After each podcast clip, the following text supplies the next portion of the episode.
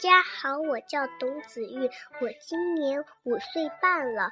我给大家带来一个故事，故事的名字叫《小马过河》。从前有一匹小马，它渐渐的长大了。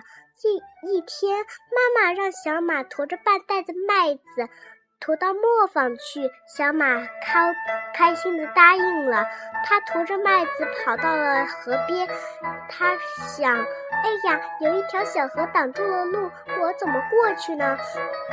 他东看看西看看，看到了一一头老牛在那吃草，小马就跑到老牛边，问老牛伯伯：“嗯。”这条水深不深？我能趟过去吗？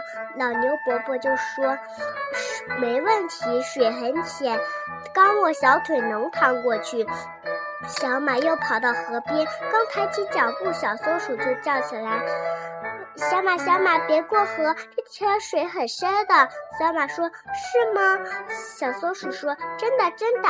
昨天我的小伙伴就是掉到这条河里淹死的。”小马有点难为情，他跑回了家。妈妈问：“你怎么又回来了？”小马说：“有一条河挡住了路，我过不去。”妈妈说：“孩子光听别人的话，自己不动脑筋，不去试试是不行的。”小马又跑到了河边，刚抬起脚步，小松鼠又跳下来说：“小马，小马，你不要命啦！”